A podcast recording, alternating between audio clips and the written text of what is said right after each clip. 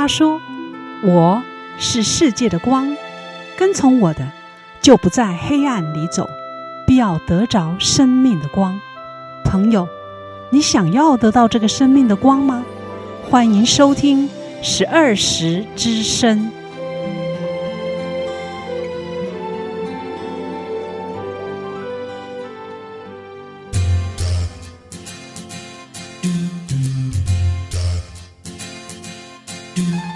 亲爱的听众朋友，早安！非常欢迎您再次收听十二时之声。我们在每周六的早上八点到九点的 FM 八八点三长隆之声播出。啊欢迎听众朋友呢来收听我们的节目哦。我是今天的主持人文玉，很喜乐哦，能够在这一天的当中早上与你透过广播来相会。希望呢，我们接下来的一个小时里面，借由我们的节目，能够带给你从神而来的光照，还有收获哦。那在职场上呢，我们是不是哦面对工作有很多的喜怒哀乐、酸甜苦辣呢？那我们怎么去面对？我们现在目前要面对。一天八小时以上的工作环境呢，我觉得需要有智慧了。所以在今天的节目当中，我们就要来谈谈职场上的智慧。那不管我们面对什么样的工作环境，我们都是不断的在挑战自己，挑战自己的生活，挑战自己如何去面对整个环境下所带给我们的压力，怎么去跨越自己，眺望新的格局哦。我们长期的呢为公司劳心劳力哦，是否常会有这样的一个一些想法？是不是常常常会觉得说，为什么老板对我只是要求，却从没有来赞美过我？为什么升迁总是轮不到我？那我没有功劳，也总该有一些苦劳吧？所以不可避免的，职场呢会带给许多人一些委屈，还有伤害。那有些人会带着失望离开，也有些人会愤愤不平的留下来。然而呢，也有些人会选择带着爱和包容，坚持的走下去。曾经有人说，哦格局是忍耐和伤害扩张而来的。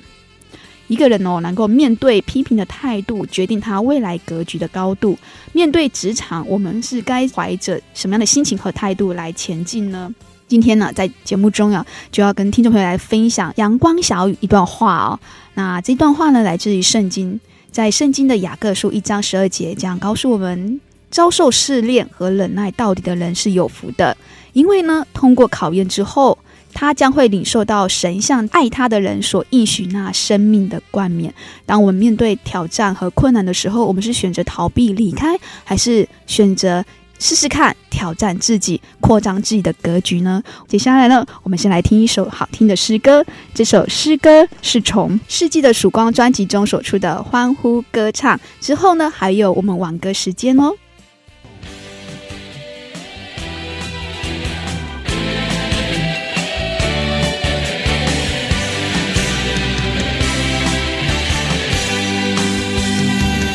扬声欢呼，成就我们的神，你有伟人公义，所有人依靠的。你的力量安定的山，你的大能树羊，住在地底的人看见你能。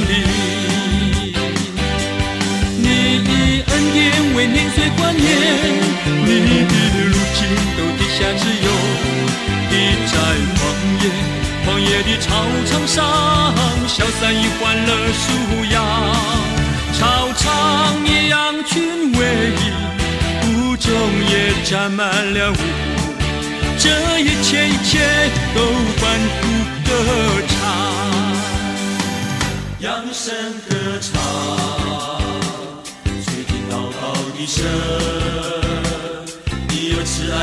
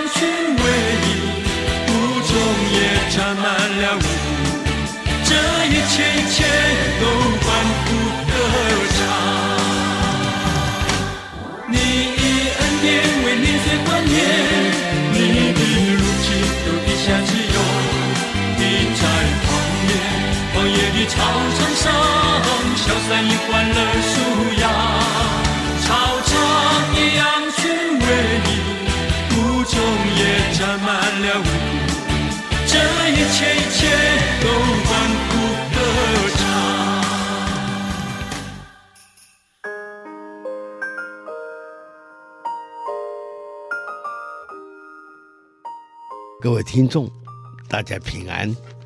那么今天的主题是职场的智慧。那么这篇文章由本教会的廖坤熙长老主稿。那么现在来与各位听众一起分享。工作对许多人来说是大半辈子的事。工作职场是人生的第二战场。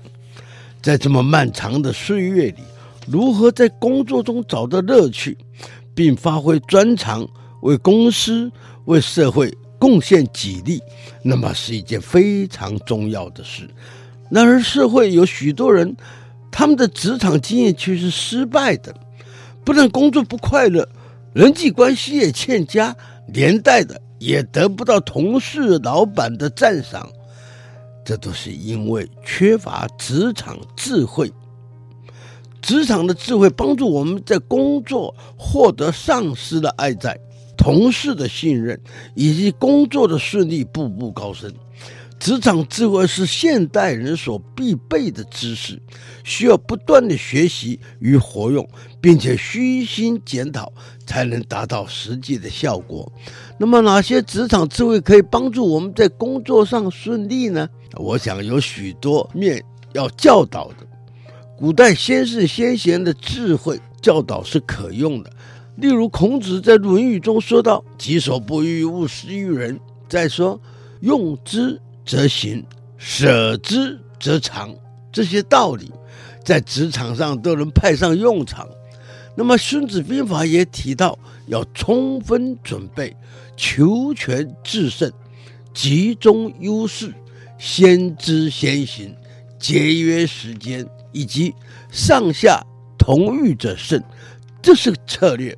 那么这些用在职场上发光发热的兵学策略，如果把它运用在现在的职场竞争上，同样可以让人在工作上成为耀眼之星。然后另类的职场智慧是从圣经中学习，那么这就是少有人知道了。圣经中据记载着许多古代职场上的得胜者的智慧，他们的处事原则及职场智慧是值得现代人学习的。例如，古代有一位宰相但以理，他一生经历了三个王朝、四个国王，从一个落魄的王室贵族成为俘虏，最后成为一国宰相大臣。他的职场智慧非常特别，值得学习。那么，他认为工作不是为了生活，乃是为了荣耀上帝，所以坚持过圣洁的生活，努力工作，坚持公平正义的事，坚持不同流不合污，坚持吃亏不抱怨不申冤，坚持相信上帝是一切事物的掌权者。但以理的另类职场智慧，使他在异国的工作地位屹立不摇。但以理的职场智慧，正代表着圣经的职场智慧，非但适用于过去时代，也同样适用于现代社会的职场。你目前有工作上的困扰吗？有职场上不如意的经验吗？学学但以理的处事原则，信靠上帝。相信你的职场经验会是成功的，你愿意试试看吗？愿上帝祝福你，愿你平安。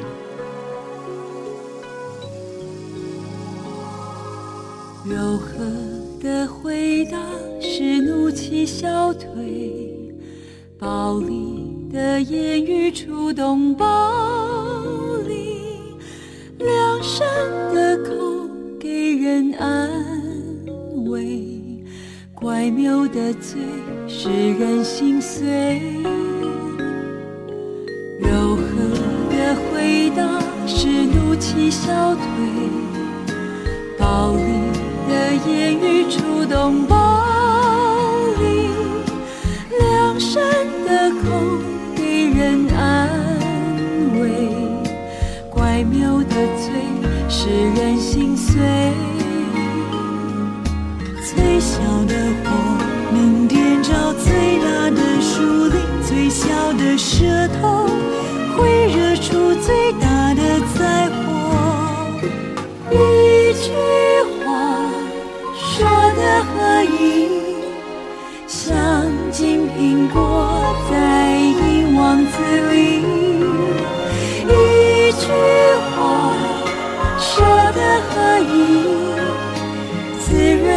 心，美好无比。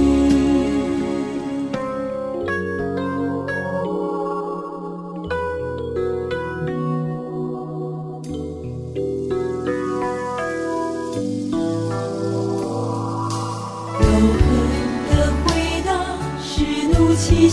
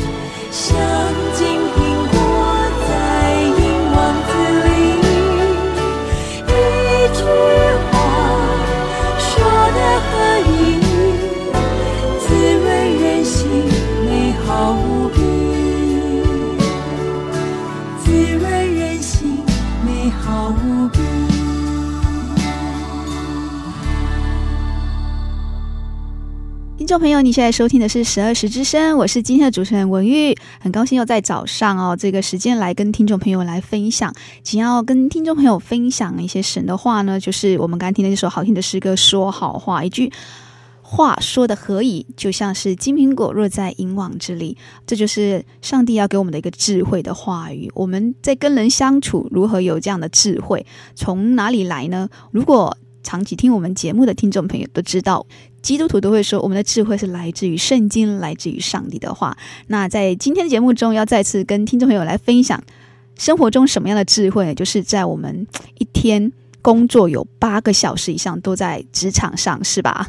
那今天我们就要来分享一下，回到职场上又是一个新的开始。这一年来，我们如何要在职场快乐、有智慧的，能够。常常带着好话进入我们职场生活中呢。我们今天要请到我们的受访者来到我们当中来跟我们分享。哇塞，二十五年的经验不简单。那这位受访者呢？啊，听众朋友，如果你听到他的声音就知道好熟悉呀、啊。那我们先请我们今天的神秘嘉宾来跟我们打声招呼一下。呃，文玉好，听众朋友大家好，我是敏雄。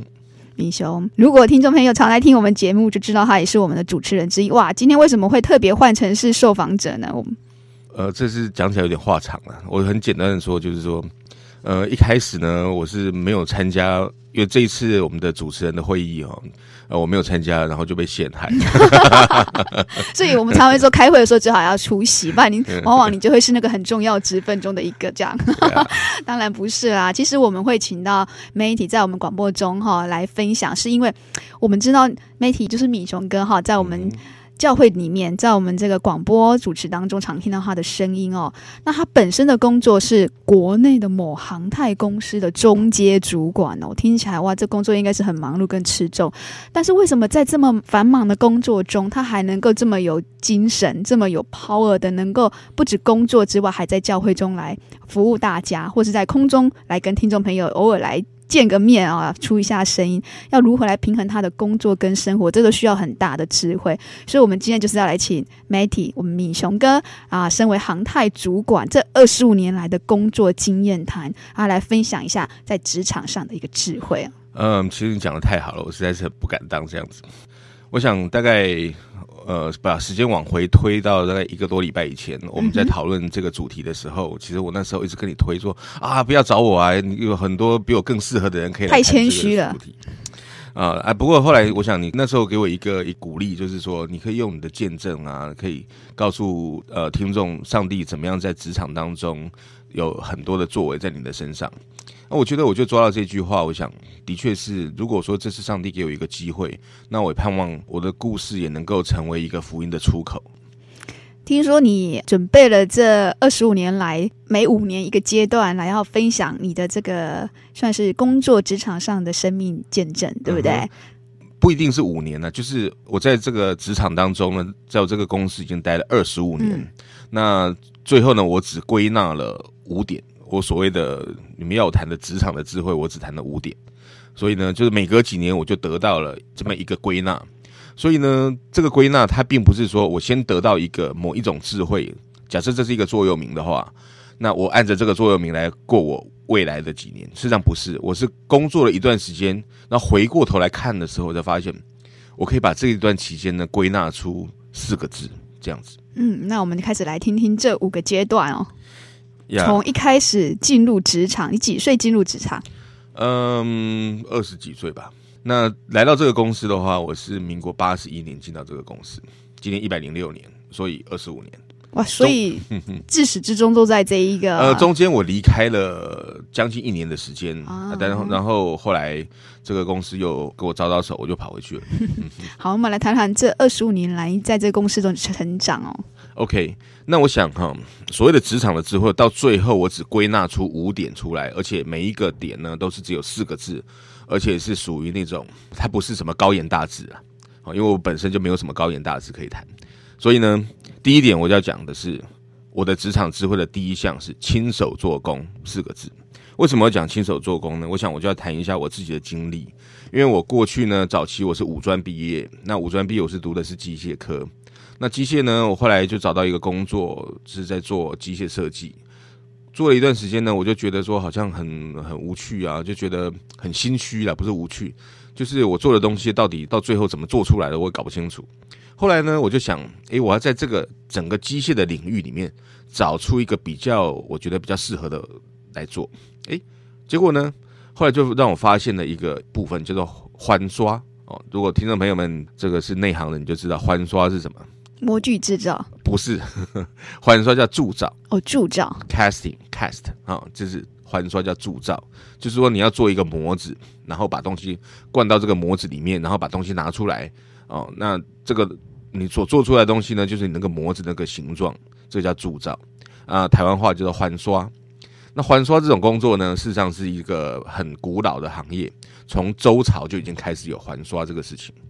那挑了这么一个一个工作，我也实在不太晓得为什么做这个事情。我只记得，我觉得这个事情非常奥妙，因为上帝创造的东西，哈，就是当你在做一个金属，我们知道大自然会有热胀冷缩，结果呢，往往你在做一个零件的时候呢，它总是要把你缩在那个你不希望收缩的地方，然后会掉一些渣渣在你不希望它掉的地方。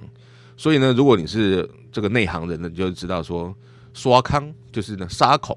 就是一个零件呢，有一些沙孔，或者呢丢坠，好，你就知道说这个收缩了，缩孔了。所以呢，我常常在这个当中，以前觉得哎、这个还蛮有趣的，所以就投入到这个行业里面。那投入了以后，等到我进入到这个我目前这个这份工作，我从第一年做到第五年，我花了五年的时间都在顾一一台炉子。固态炉子呢，每天就一千多度啊，然后我要去切那些金属啊，然后去把它融化到一千多度融化了，然后把它倒到那个模子里面去，每天汗流浃背，暗无天日，过着非常水深火热之中。呃，过了五年的时间，哇，那对一个二十出头的年轻小伙子，未来应该是一个梦想跟一些计划。对，这五年来这样子，你熬得过吗？哦，所以因为那时候我已经结婚了，我有太太、小孩，小孩嗷嗷待哺了，嗯、这个这样谁喊急拍坦就是这样子。好、哦，然后呢，所以呢，我就也不敢轻易的跳槽，于是就在这个当中呢，做了这五年。那这五年其实中间。大概到了第三四年以后，我心情有点改变，因为前面哈，我就觉得说我自己是怀才不遇，我不应该做这么 这种工作，我应该是做的很光鲜亮丽的啊。其实那个事实上根本自己是草包一个啊，根本就没有什么做这个事情已经是刚好而已。那时候是对于工作哈，是觉得就不应该做这个啊，然后觉得怀才不遇啊，对，住在这个地方又热，还熬了五年，对，然后我就觉得上帝对我太不好了哦，这样，但是。过做了几年以后，你就发现说，哎，其实这个工作不应该是这样。因为为什么会突然有这种发现？因为做了大概第三年、第四年，哎，我们这个区域哈，呃，有一个出了一个领班的职缺啊，结果呢，老板没有挑到我，挑到我的另外就是挑到一个伙伴，然后就开始想，为什么挑他不挑我？然后就就开始在想这个事情。哎，上帝给我一个意念，他说，哈，耶稣事实上他是木匠，耶稣的工作是木匠，他是亲手做工的一个人。后来我就发现说，哎，其实亲手做工并不是那么低阶层的一个事情。如果你亲手做工，我把事情做得好的话，上帝还是看重了，如同耶稣是一个木匠一样。哎，后来我就开始渐渐的，我就把事情把它做好。于是我回过头来来看，在这五年当中，我只学会了四个字，叫做亲手做工。这亲手做工，我想在一般刚出社会的年轻人里面都要去学习的。尤其是我们怀着远大的梦想踏出去的第一份职业，总是希望能够发光发热的同时，其实我们看到很多公司或是很多的经验告诉我们，在这个时候反而是要是屈身去做该做的事情，好好去磨练自己。就像你刚才说的一句话，其实自己不过是个草包。的确，你刚出去经验不够别人多。对不对？这五年的经验对你来说是一个磨练，也是一个基层的开始哦。没错。那因为事实上我知道我自己是个草包，是在第五年左右 才发现，四年、第五年才知道啊。好，一开始我觉得自己多了不起一样啊，但是后来才发现，事实上，事实上我做那个是刚好而已。那可是呢，经过了这段时间五年，我学会了亲手做工以后，诶，上帝要我学的功课已经学会了，上帝就让我变成了一个黑牌工程师。什么叫黑牌工程师？就是说，嗯、我还是那个职称上面，公司正式的职称上面，我还是技术人员。可是呢，因为我已经去读了大学夜间部，那大学毕业，老板说：“哎，就上来做工程师的工作。”所以呢，我虽然职称上面还是技术员，可是呢，我已经在做工程师的工作。于是呢，我又花了六年的时间做所谓的黑牌工程师。那老板就觉得说，哎，这个家伙这个可以可以做，那个也可以做哦。于是把越来越多的工作叫我做，甚至呢，那个零件哈，我们的负责零件的工程师人手不够，哎，也叫我去做。那因为我们是做航太业哈，就跟国际接触，都要面对老外啊。第一次我面对老外的时候，旁边还有当然还有人来帮我助阵。可是那个老外以为我我是还蛮懂的人呢，于是他就噼里啪啦对着我讲，我完全听不懂，从头到尾只知道 “hello”，“thank you” 就没有了。哇，非常痛苦的一段时间，六年的时间。所以，其实那五年是给你带来，我想老板也看到你一个基本的一个熬练，所以开始想说你应该还可以给你更多工作，只是说在呃名分上是没有。所以，但是你开始已经在训练你成为一个工程师。其实，在这个过程中。会有恐惧吧？你刚刚说的第一次面对这么大的一个挑战，对，而且在面对这样的一个没有名分所谓的黑牌，呀，就是说你领还是领技术员的薪水，不会有心酸呢？哦，当然了，所以呢，这六年，哎，一下子也是一晃眼过去了，我又学到另外四个字，叫做不要计较，不要计较，因为这四个字是很难很难学的哦，尤其当我们遇到一种觉得委屈，好像收获没有做的。来的如期的预期的好的时候，嗯、你常常是觉得该走了吧？对，好，那我们现在先来听一首歌哦。先来听一首歌之后，我们来再来听我们 Matty 他怎么来分享这个，可能都是我们现在如果在职场上已经工作一段时间，我们的听众朋友都会遇到的哈。可能有一些委屈，嗯，有一些不公平，是想要跳槽，那到底该不该继续坚持下去？过去熬的那几年也是个经验呐、啊，那该怎么办呢？好，我们先来听一首歌，接下半段我们再听 Martin 来跟我们分享。我们现在听的这首歌是从《这里有荣耀》专辑中所出的《顺服》。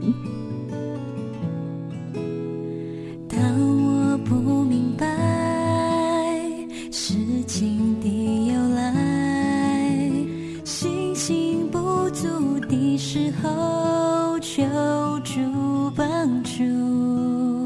生命在于你，万事皆属你。信心动摇的时候，我要信靠。我相信你的意念高过我的意念，万事叫里，叫爱神敌人的一处。我相信你的道路高过我的道路，我甘愿谦卑顺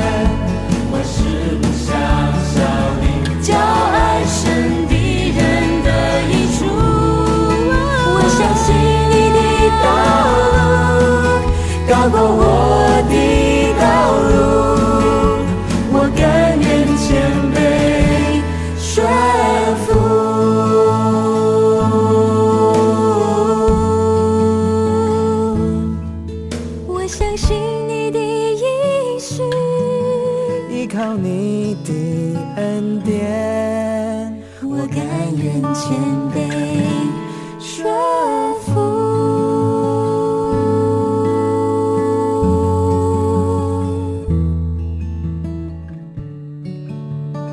听众朋友，听完那首好听的诗歌《顺服》之后呢，再次回到我们的访谈现场。刚才那首歌哦，《顺服》，他说：“当我不明白事情的由来，信心不足的时候啊，求主来帮助我，因为生命在于你哦，万事都属于神呢，所以我们需要靠着那超自然的力量来帮助我们生命中的每一点。我想这就是跟刚才哦，我们上半段访问的媒体，我们米熊哥哦，他说过的，他说在他年轻二十出头的时候开始走入职场，抱着怀大的梦想和那样子的勇气哦，觉得自己应该可以出人头地，但是发现自己熬了五年，然后又熬了六年，从开始认定原来凡事都要亲手去做工，到后来，哎，不要太去计较太多哈、哦。嗯那在这个过程当中，也是我们每次在一个职场里面，大概走了五六年或好几年之后，一段时间，每一个人都会有那个工作弹性疲乏的时候，就觉得 Yeah. 啊。我到底该不该继续下去？想放又放不太开，因为过去那几年的经验是我们累积的。那可是要继续再这样下去，那未来的发展是不是有这样的盼望？就刚才那首歌一样，我们是要顺服在我们的公司的安排之下呢，还是要走出自己的路呢。这前面茫茫然真的需要智慧哦。那我们请我们的米熊跟 Manty 再跟我们来继续分享后面还有三个五年的阶段，你怎么来走到我们现在这个哎中阶主管的这个职分？我想现在的你应该是蛮快乐的啊。嗯、呃，现在的工作是跟以前是不一样。嗯，那现在有现在的使命。那当时呢，我刚刚不是讲到说，就是我所谓的职场的智慧，我体会到第二个部分就是不要计较嘛，哈。那不要计较，其实，在事情当中，我我又想到一个例子啦，就是说，像亚伯拉罕他在比较年轻的时候，哈，他曾经有遇到几个人，好，就路过他们家，然后他就很有礼的款待他进去坐，结果呢，他不知不觉款待了天使。所以我想讲的就是说呢。有时候我们不要太计较，因为你不晓得你什么时候会不知不觉你会款待到天使。OK，那是刚刚讲的是第二个智慧。第三个部分呢，就是当我经过了这十一年以后，诶，我变成一个正式的工程师了。成为正式的工程师之后呢，又一年我就成为现场的主管，基层主管。我们的基层主管叫做经理了，啊，事实上就是科长的意思。哈，我们叫经理。我当了现场的经理，当了一年之后呢，又转成研发的经理，三年的时间。那 total 也就是四年。那在这四年当中呢，我发现了一件事情，因为你知道我们在做航太工业的时候哈，必须要非常讲究，像最近科比所讲的 SOP 啊，好，我们必须要一个流程，对，必须讲究这个东西。那这个东西呢，后来我体会出来哈，必须要前后一致啊。就因为假设你你知道什么 ISO 九千，对不对？哈，那 ISO 就是人家缩写做一致。那在航太业的话，我们还另外有一个叫做 AS 九一零零，就是航空品质的一些基本的要求。那基本上它就是要前后一致。那什么前后一致呢？在圣经当中哈，我们的工作上面，呃，在以弗所书有记录啊，就是说不要只在眼前侍奉，像是讨人喜欢的，要像基督的仆人，从心里遵行神的旨意。就是当你在人前人后也是要一致，上帝所告诉我们是这样。那我从在这四年当中的主管的经验，就是要怎么样让我现场的员工能够做了一致，怎么样让我的工程师能够做了一致哦，这样子。所以在这四年当中，我学到前后一致这四个字。那在四年之后呢？诶，突然公司出来了美国的一个职缺，因为我们公司跟美国的一家大公司合开了一间公司，在美国的亚利桑那州。那那是一个沙漠。后来呢，有了这个职缺的这个 open 以后，我就回家就跟太太商量，说：“诶，我们要不要去申请这个？这样我们可以全家到美国去住两年，因为真的是两年的一个职缺。”那我太太小孩就都很兴奋啊，说：“好，那我们来做这个事情。”所以呢，我就去跟公司申请。申请到了以后呢，我的太太小孩都说：“诶，不行诶，我没有办法过去。”所以后来太太小孩。就没办法去啦，然后就只有我一个人，因为公司已经核准要我去了，所以呢，我不去也不行，所以我那时候呢就很生气的说：“哦，你们这些人呢，都一开始讲好要去，都都不去，那我就觉得很气馁啊。”然后我那时候我就心里就想：好，接下来你们很快就知道爸爸不在家啊，爸爸的重要。好，那结果到了美国大概两个礼拜以后，他们有没有觉得我很重要？我不知道，但是呢，这两个礼拜我就发现说：哦，他们非常重要。哇，这个是我觉得非常 shock 的一件事情。像我以前呢，我知道我非常爱我的太太啊，我也爱小孩，可是我不晓得我可以想念他们，想到哇非常心痛的地步。这个是我居居然难以想象的。然后呢，这个是我在家庭的这一端，可是，在工作上面，你知道我在当经理那那个四年当中哈，我的上司叫做处长哈。哦，那个阶段哦，我们那有一个非常凶悍的一个处长，非常有名的凶悍。结果呢，我到了美国以后，哎，他居然也被调到美国，对，他就调到那边变成我的直属上司。哦，那因为他只管了三只小猫，就是我，我是其中一个，就每天找我进去开会，每天就说，哎，Manny，来，我们来开个会，我们来讲的是什么什么事情。哦，每天就被他抓着，我就被严格的训练。那。经过了这样子，在美国这两年当中，我发现非常的辛苦，可是呢，也训练了很多东西。结果回来以后，大概老板就觉得我表现的还不错，诶，我就晋升了一阶，变成是呃副组长。所谓的副组长就是叫副的资深经理。事实上，副的这种职务通常也比较没有那么多事情。所以呢，做了几个月以后，诶，这美国的另外一个地方出了一些状况。那那个是所谓的铸造哈铸件的别的问题，那公司就说，哎，反正你不要闲着没事，你你去帮忙处理这个好了。所以呢，我又被派到美国的爱荷华州，又去了半年。所以呢，经过那段时间以后呢，我在那个爱荷华是处理一些我觉得很棘手的事情。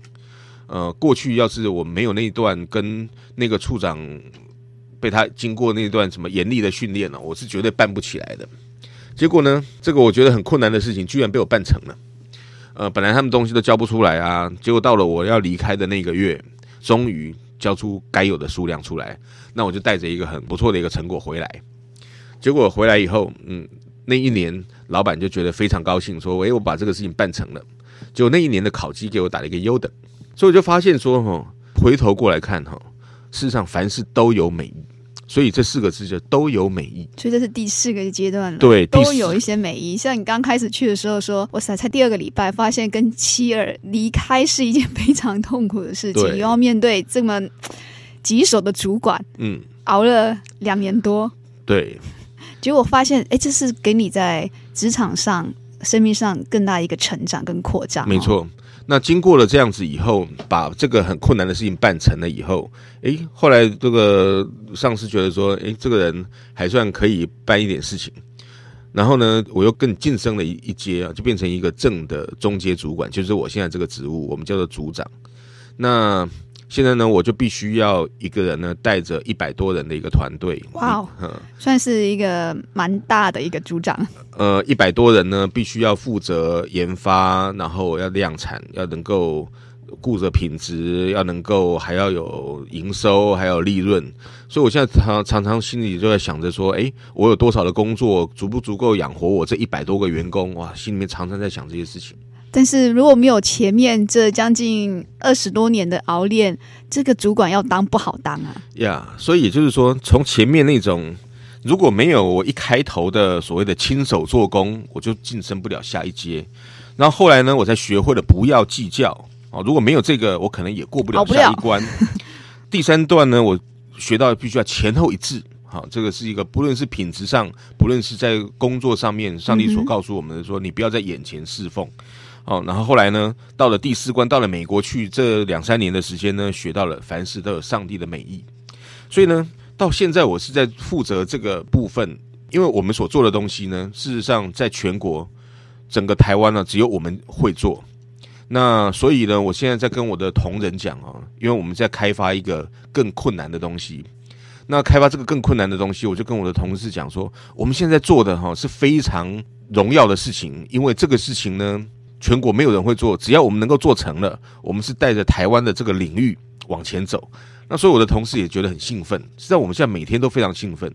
然后我就发现说，我要把这个第五个阶段归到一个词，叫做追求卓越。为什么要用追求卓越这四个字呢？因为我记得哦，从我开始工作的时候，我太太就跟我讲要追求卓越，我就会让回答说：“哦，我从来不追求卓越。”那我那时候的回答，那时候让我太太非常的傻眼。怎么会有人什么不追求卓越，而且讲得这么斩钉截铁？哦，我绝不追求卓越。但是我现在是经历了二十五年以后，我才学到了我太太所说的追求卓越。那我现在真的，我现在打从心里面就认为说，我要把这个事情，把这个我现在很困难的这个东西办成。然后呢，我希望带着我的团队呢往前走，就是我刚刚所说的，在这个领域里面，能够带着台湾的这个领域能够往前走。所以我是在追求。是的，你也找到了在职场上你的一个使命感，终于知道说，我其实在这个岗位上不是只是一份工作了，而是我要带着一个责任。还有，我知道为什么我要去做这份工作。除了呃，我们知道工作是带给我们衣食饱足的薪水之外，更重要，你知道你还要负担这么多人，甚至您刚刚说的说在台湾，这也是一个开创，也是一个新的开始。是带领的公司往前面更不同的格局前进，所以在这样的工作环境中，你现在得到的就是喜悦和满足。呃，我觉得我现在嗯有一个觉得很强大的一个使命感，我要做这件事情。而这样的一个使命感，也会在带给我们在职场上一个。更有力量，如何去面对我们的工作，甚至是面对你的部署或者是上司，这样的一个使命感，也带给我们未来能够在职场上啊、更能够知道自己要如何去突破自己，还有走下去。那现在呢，我们先来听一首歌啊，我们在最后我们会再请我们的 Matty 来跟我们分享一下，那带给他这样子一个工作的使命感的力量和来源从谁而来的呢？啊，接下来我们先听一下这首歌是从《回家》专辑中所出的，《你是我生命的亮光》。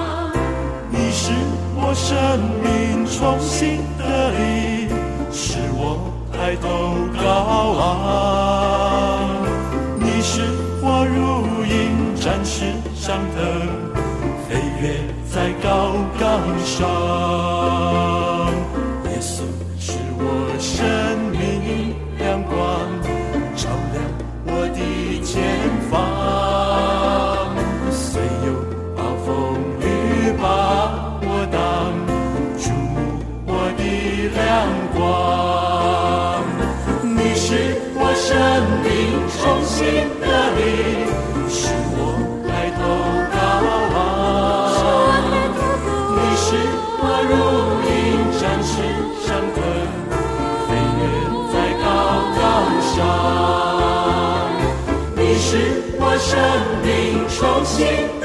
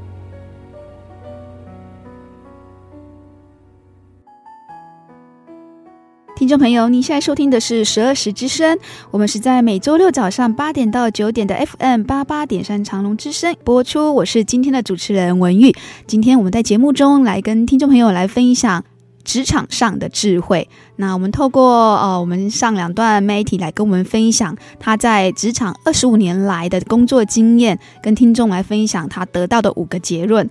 从前面一开始一个。年轻的小伙子刚出社会，带着信心满满要到职场上去，他领受到的是。原来凡事都要亲手做工。再来，在经过几年的熬练之后，看到别人的升迁不是自己，但要不要继续做下去呢？他学到的是，我们不要去计较太多。最后呢，当他开始慢慢的被提升了之后，他发现，在职场上更重要的是做事，不管人前人后都要前后一致，也会带出在呃他的工作上更重要的就是在航太，尤其这么控管要严格、品质要管理严格的一个工作环境上，这是非常重要的。那之后呢，当他开始学到了这一切之后，发现凡事都有神的美意。不管是在国内国外，带他到美国的工作经验上，让他更提升一层，嗯、才发现最后他真正要追求的是追求在职场上的卓越，也不止在职场上，甚至在人际关系上，嗯、甚至在生活上的一个卓越。对，那个追求卓越的事实上，在我的感觉就是在荣耀上帝。嗯哼，那那个荣耀上帝，我想并不是对每一个人的荣耀上帝的方法不太一样。我觉得上帝给我的使命感，就是要我在我所谓的铸造这个领域上面荣耀上帝。那这个是我觉得上帝给每一个人的功课都不一样。那我觉得我很感谢上帝给我一个这样的机会。那现在这个就是我很想要做的事情。我觉得经过这二十五年来的职场经历，这个是我所谓的我想要讲的职场的智慧。那并不是说我拥有了什么职场的智慧。呃，事实上我都不是生而知之，我也不是学而知之，我是困而知之，都是用到真的是没东西可以用。所以我今天我讲了我的这个故事哦，是让我很挣扎呀。那本来我是在预备别的东西，但是在我祷告之后，上帝要我讲我自己的故事，从这当中呃归纳出来我自己所谓的职场的智慧。那这个不是高举我自己，而是我要说的是，我是一个非常不配的人。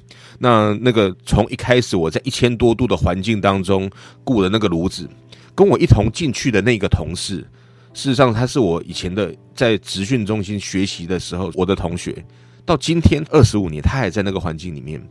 那我觉得上帝把他留在那个地方，也是给我一个提醒：如果不是上帝的话，我可能跟他一样，我还在那个地方。所以，我今天我讲的我的故事，并不是要高举我自己，反而是我觉得我是一个，就是应该是在顾炉子的一个人。那我就体会到圣经当中诗篇一百一十三篇第七节所说的：“他从灰尘里抬取贫寒人，从粪堆中提拔穷乏人。”所以，听众朋友，如果你认为你也是一个穷乏人，你如果你愿意来认识上帝的话，不论你现在的工作如何，祂都要叫你不再一样。所以，盼望如果你愿意起来认识他的话，他必指引你的路。是的，我们常常在想说，尤其当我们人生面对到经济这个问题，或工作就是很直接的关联性的时候，总会想说，含着金汤匙出生总是比较好的。嗯、但是，有谁是含着金汤匙出生？我们不如告诉自己，我们在自己的生命中去扩展、扩大自己，嗯、然后在这个历练中。被提拔起来，不是更能够稳扎稳打？那我们有一位上帝，其实我们不用去羡慕别人含着金汤匙。我们每一个人如果认识耶稣基督，都是神的儿子。嗯、我想 Matty 就是这样子。也许你会觉得自己好像刚出去，没有一个显赫的家世，就是从一个基层做起。但是经过这二十五年来，神的带领和熬炼，其实在职场上也学习到生活的智慧。没错，也学习到如何在职场上成为一个领导者。这都是神给予你的。这不比含着金汤匙更棒吗？是不是？所以，如果听众朋友你愿意来认识这一位麦铁莎所认识的上帝，也就是创造我们的阿巴天父，我们的主耶稣，那么欢迎你可以听完我们节目之后，到就近的教会去聚会。如果你也有很多的想法，想要与我们互动，我们非常欢迎你的来信。以来电跟我们分享，我们的信箱是邮政信箱六十四至三十九号，邮政信箱六十四至三十九号。那我们也有 CD，如果说你想要今天的节目或是过去的节目，也可以来电来跟我们索取 CD 哦。当然。文玉在这边也邀请你，若是可以的话，希望你可以跟你进一步来了解我们的信仰，来认识这位最好的朋友主耶稣基督。那我们也有函授课程，你可以来信所选函授课程。我们的牧师呢，他会亲自来带领你来认识这位蛮有慈爱能力、赋予我们生命的上帝。那我真的很希望能够在我们的教会来里面能够见到我们的听众朋友来到我们当中哦。我们教会呢是十二时教会，我们的聚会时间呢是在每个礼拜天的早上十点钟开始。欢迎你和我们一起来认识这位我们的阿巴天父。那最后呢，我们要在诗歌声中诞生这张专辑《我愿奉献我一生》的诗歌声中，要再次跟你说声再会喽。愿上帝祝福你平安喜乐。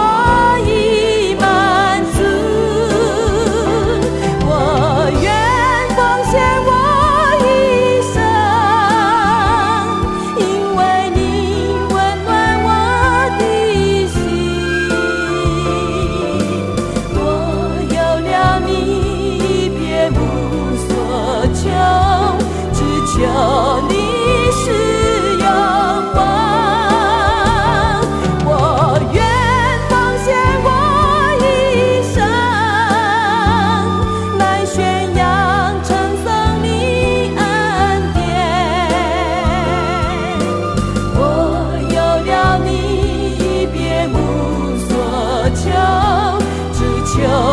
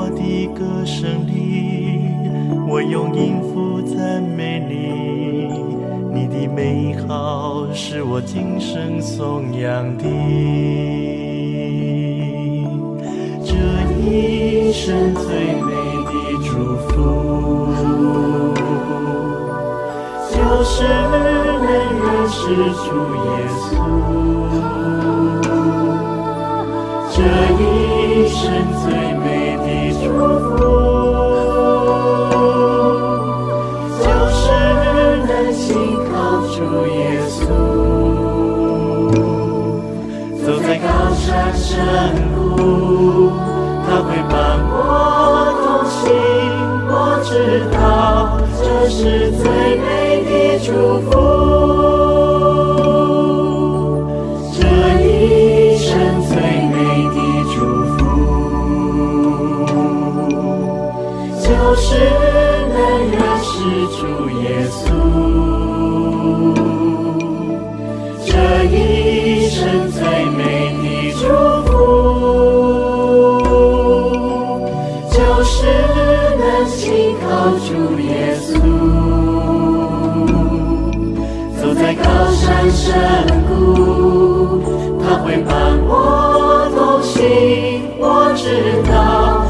是最美。